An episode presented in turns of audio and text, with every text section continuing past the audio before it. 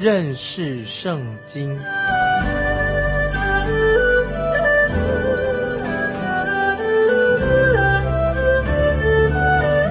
认识上帝的话，把上帝的话带到全世界。本节目是由认识圣经机构和环球广播电台联合制作，欢迎收听。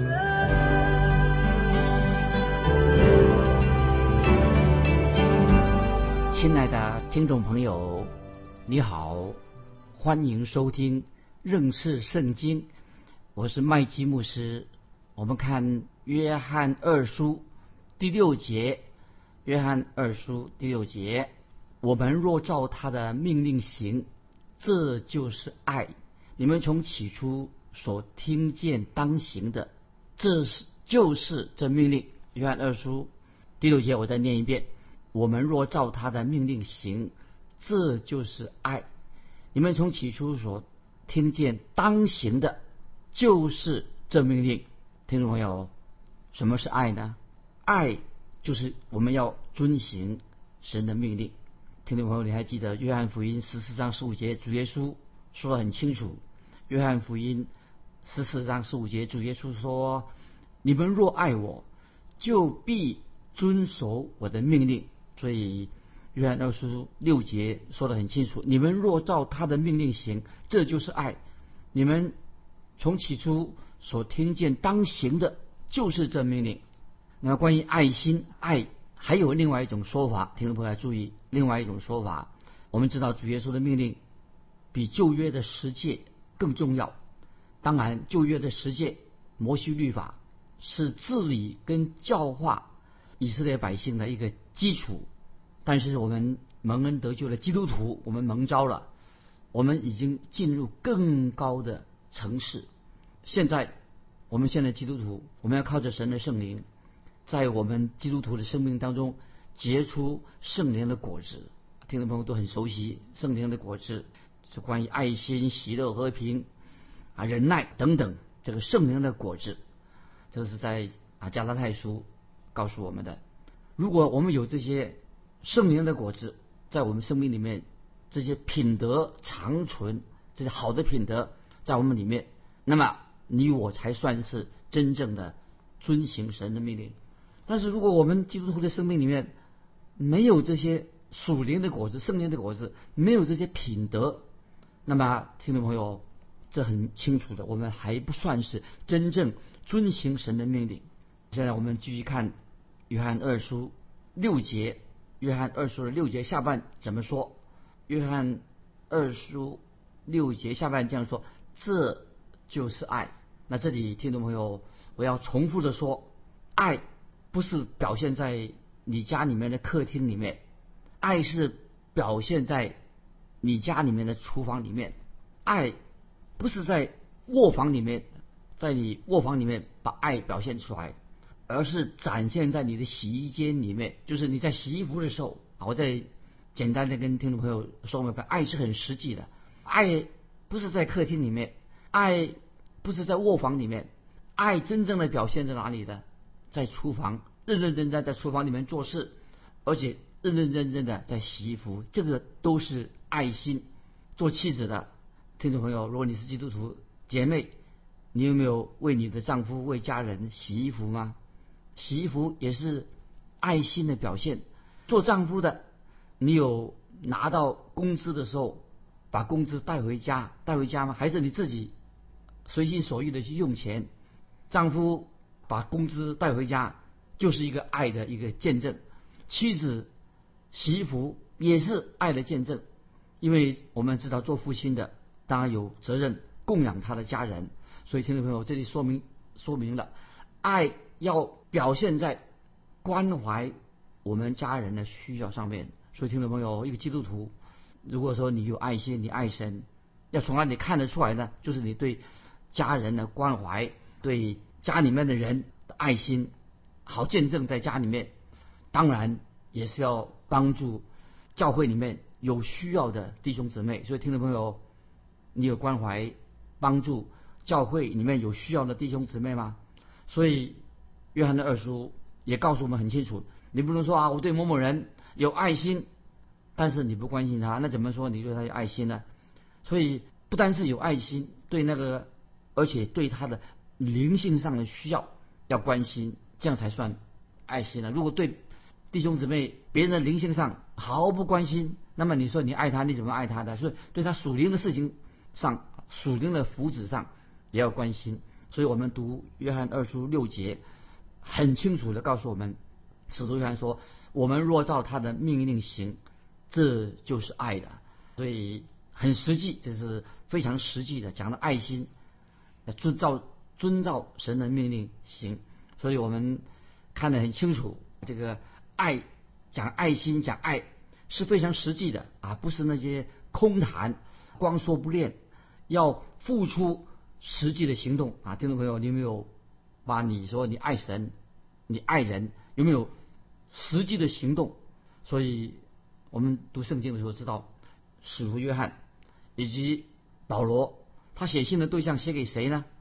使徒约翰跟保罗他们所写写信的对象，就是写给在当时被罗马帝国压迫之下的那些基督徒。我们知道，在保罗那个时代。罗马皇帝都是很残暴的、很血腥的啊，像那个尼罗王。所以我们也知道，使徒约翰他也亲眼看到，因为约翰他是一个最年老的才过世的使徒，所以他亲眼看到许多的罗马皇帝一个一个接一个的都在什么逼迫当时的基督徒。当时的罗马将军提多在主后七十年，他就把耶路撒冷毁掉了。进攻耶路撒冷，把耶路撒冷毁掉了。然后他不但毁掉耶路撒冷，他对于当时的基督徒迫害的非常的激烈。所以我们也知道，罗马帝国当时是一个最有名的一个残酷、非常残酷的一个异教徒的国家。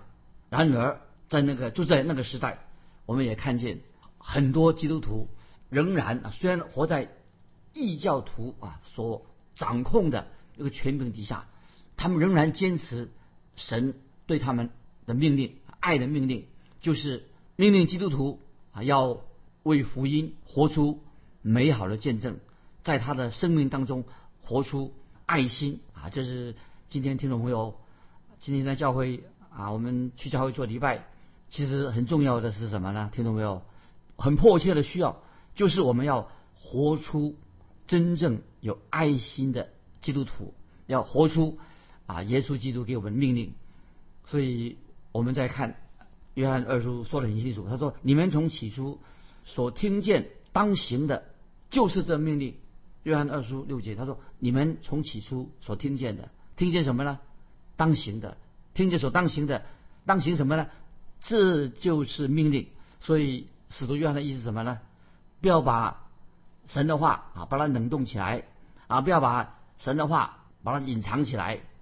因为你们从起初就听到这个爱的命令，这也是很清楚的。主耶稣对今天基督徒每一个听众朋友对你的教导，要我们去实践行出来，要遵行主的命令。我们要反省我们自己。今天听众朋友，你有没有向那些甚至没有信主的人彰显出爱心啊？这个听众朋友，就是我们基督徒都要学习的功课。你有向还没有信主的人？也彰显出爱心吗？然后接下来我们再提醒听众朋友，使徒约翰虽然强调爱心很清楚，一边是谈强调爱心，另一边呢，听众朋友强调什么呢？当然强调神的真理。所以爱心跟神的真理彼此没有冲突。那么接下来我们要看使徒约翰给我们一些什么新的信息？使徒约翰提出一个警告，听众朋友注意。使徒约翰接下来要说一些警告的话。我们看约翰二书第七节，约翰二书第七节，因为世上有许多迷惑人的出来，他们不认耶稣基督是成了肉身来的，这就是那迷惑人的敌基督的。注意，约翰二书七节啊，这些经文也是非常重要。说到，因为世上有许多迷惑人的出来了。他们不认耶稣基督是成了肉身来的，这就是迷惑人的敌基督的。那这里指出敌基督啊，敌基督。使徒约翰在约翰一书其实已经指出敌基督。那敌基督到底是指谁呢？约翰一书已经提过了，就说会有许多的敌基督以及敌基督的灵出现。约翰一书已经提过这个关于敌基督与敌基督的灵要出现。我们怎么样辨别什么是敌基督的灵呢？那么在约翰二书七节这个下半啊，约翰说的很清楚，他说。怎么知道这个是一个敌基督或者敌基督的灵？他他说就是指那些不认识耶稣基督是成了肉身的啊！听众朋友，这是敌基督的一个现象，一个印证，就是那些不认识耶稣是成了肉身来的，这就是敌基督很清楚的。那个人，那些人不认识耶稣基督是成了肉身来的。敌基督的灵是什么呢？就是很清楚的。敌什么叫做敌基督灵呢？就是那些人否定了。耶稣基督是神的儿子，否定了耶稣基督的神性，他不承认有关于基督是神这个重要的一个信息。基督就是神，他把关于基督的事完全否定，以及也否定了耶稣基督所教导了、所说过的话，以及耶稣基督所为我们成就的。这个就是敌基督的灵，否定了基督的所说的话、所做的事，也是基督所成就的救恩。当然，特别是。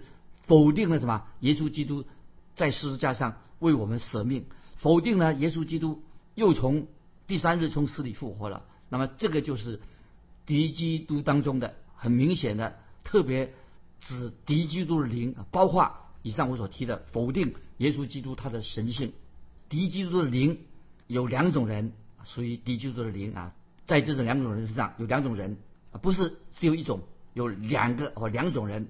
按照启示录十三章，我们可以想想看，启示录十三章啊，回去你再有机会看启示录十三章，就描述其敌基督啊，一个是兽，记得有两个，不是只有一个敌基督啊，有两个，一个是用兽来代表，这个兽代表什么呢？就是他是一个有权柄的，在政治上的敌基督啊，属于政治的兽，代表一个在政治上的，他是一个统治者，做基督的仇敌来敌基督的。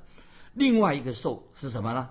另外一个敌基督是什么呢？是宗教上的敌基督。注意，有两个兽，两个人，一个是在政治上的一个敌基督，一个是什么呢？在宗教上的，他是敌基督啊！他会这个宗教上敌基督，他会模仿基督啊！我们以为他是基，他是马冒充基督的，是假冒基督的，所以他会这个敌基督宗教上的敌基督，就他会误导人，特别误导人啊！他去膜拜那个政治上的统治者啊，他就是迷惑人啊，这个假基督啊，他迷惑人，在宗教上迷惑人啊，叫人去啊膜拜那个政治上的那个恶者，那个敌基督啊，所以这是个事情，听懂没有？所以敌基督有两个，启示录十三，一个是兽，指两个人啊，一个是宗教上的，一个是政治上的。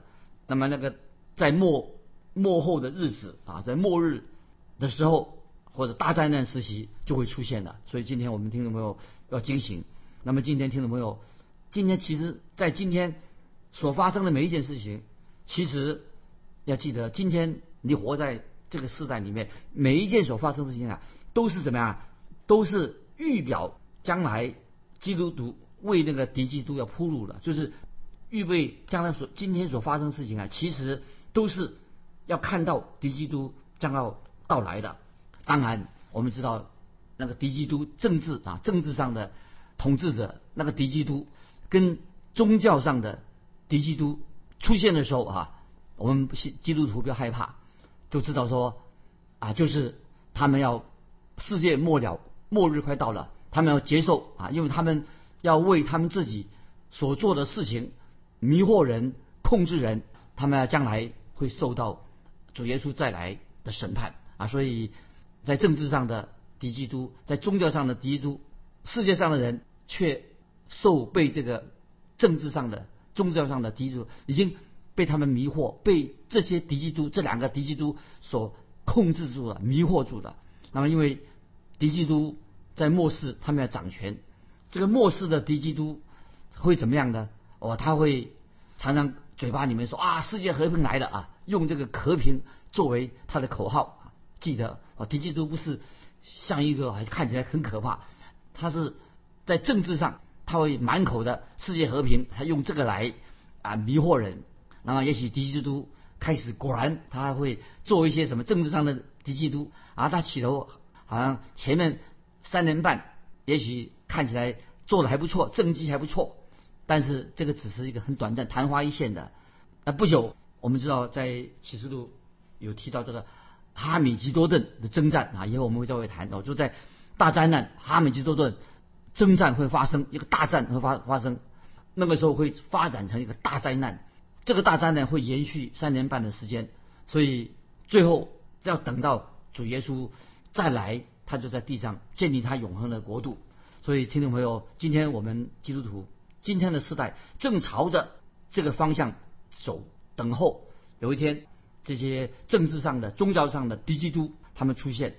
那么我再强调，这个将来的敌基督，他是从宗教方面来说的话，很世俗啊。所以听众给听众朋友一个概念，就是把信仰、宗教的事情，本来很神圣的，它会变成一个什么？很俗气的，变成一个世俗的宗教。这个宗教像什么呢？这个敌基督啊，他用基督的名义，好像很虔虔诚。这个敌基督其实这个宗教啊，他是什么都不信的。其实他，你说他信什么？他什么都不信。他没有什么一个中心的思想。今天我们今天基督徒活在今天的社会当中，我们也会受到要分别为圣，我们会受到这些敌基督的这个思想的影响。现在的敌基督或者将来基督会说：“哎呀，啊，我们大家都是四海皆内皆兄弟，我们都是一家人啊，我们没什么区隔啊，大家。”我们大家啊都是天下天下一家一家人，就是摆脱了所有的分别为圣。他说，使人使人人人之间呐没有什么中心思想，没有什么区隔。听众朋友，这个就是一个问题的所在。因为世宗教变成世俗化，就不成为一个宗教，而且他认为说什么宗教啊，它都是一样的啊，也没什么宗教思想，就是天下太平啊。这个这个其实听众朋友，这个是敌基督一个明显的。就告诉我们要我们迷惑人，没有一个真正的这对于真理、对于爱心一个真正的一个中心在哪里？所以听到没有？这个就是今天的问题所在。啊，人家做了一个比喻啊，这个比喻听众朋友可以做参考。他说在非洲那个地方有个小孩子手上拿着一个雨伞啊，一个很漂亮的雨伞，他在丛林当中走来走去。那么这个小孩子在这个树林里面就遇到一只大象。那个大象就问这个小孩子说：“哎，小朋友，你要去哪里啊？”那么这小孩怎么回答说啊？他：“我哪儿都不去。”哦，他说：“你哪儿都不去啊？那正好，我也是哪儿都不去。我们就我们两个就在一起吧。”啊，意思是说这个大象已经哦，因为大家没有方向，不知道往哪里走嘛。啊，他说：“那那跟我走好了，我们一起走吧。”今天教会出现一个危机啊，听众朋友，这是听众朋友要注意的。今天教会。会不会也是这样的？失去了目标，教会也变成了，也不知道往哪里走。教会弟兄姊妹聚在一起，其实他不知道信什么，信仰到底信仰的根基，基要信仰是什么？所以这个是末世的一个景象，不知道这个到底信什么。所以敌基督啊，这个未来的敌基督将会出现在宗教上一个敌基督什么呢？就是没有什么真理的，也不知道信什么，是一个属世的。另外一个敌基督。还有个基督，就政治上的敌基督啊，他是一个属世的，一个敌政治上的敌基督啊，这个都是在说明了末世的敌基督已经快要出现了啊。我们继续看约翰二书七节，约翰二书七节继续在解释，世上有许多迷惑人的出来啊，就是敌基督。那么在使徒约翰的时代，已经在约翰使徒时代啊，那那个时候已经有这个叫做诺斯底派兴风作浪，那个时候已经在。使徒约翰的时代已经有有这个诺斯底派这些兴风作浪出现的，所以听众朋友在传福音的从古时到现在，要记得无论你福音传到哪里，奇怪总是有些异端出现来抵挡福音。今天也是今天在我们基督徒啊要传福音的时候啊，总是啊这个主义那个主义很多的异端啊都在抵挡。耶稣基督的福音啊，所以听众朋友，我们要特别注意，你越愿意传讲圣经、耶稣基督福音的时候啊，就知道这些异端抵挡耶稣基督异端就在旁边，所以我们在约翰一书啊已经已经说过，约翰一书约翰一书一章一节说过，论到从起初原有的生命之道，就是我们所听见、所看见、亲眼看见、亲手摸过的，就是讲到耶稣基督，他们从当时使徒约翰亲自领受过主耶稣的教导，亲自服侍服侍过耶稣基督，因此他们当当时的基督徒使徒的见证是真实的，他们知道自己在说什么，但是在末世的时候啊。他们不知道，不知道他们在未来的这些第一次出现是吧？不知道到底他们强调是什么。所以使徒约翰在这里特别强调说，那些迷惑人异端出现了，你们要小心。对我们今天的基督徒啊，也是非常重要警醒。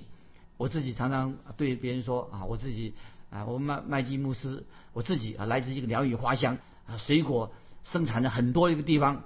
但是我虽然来自一个鸟语花香盛产水果的地方，但是我觉得我自己的国家。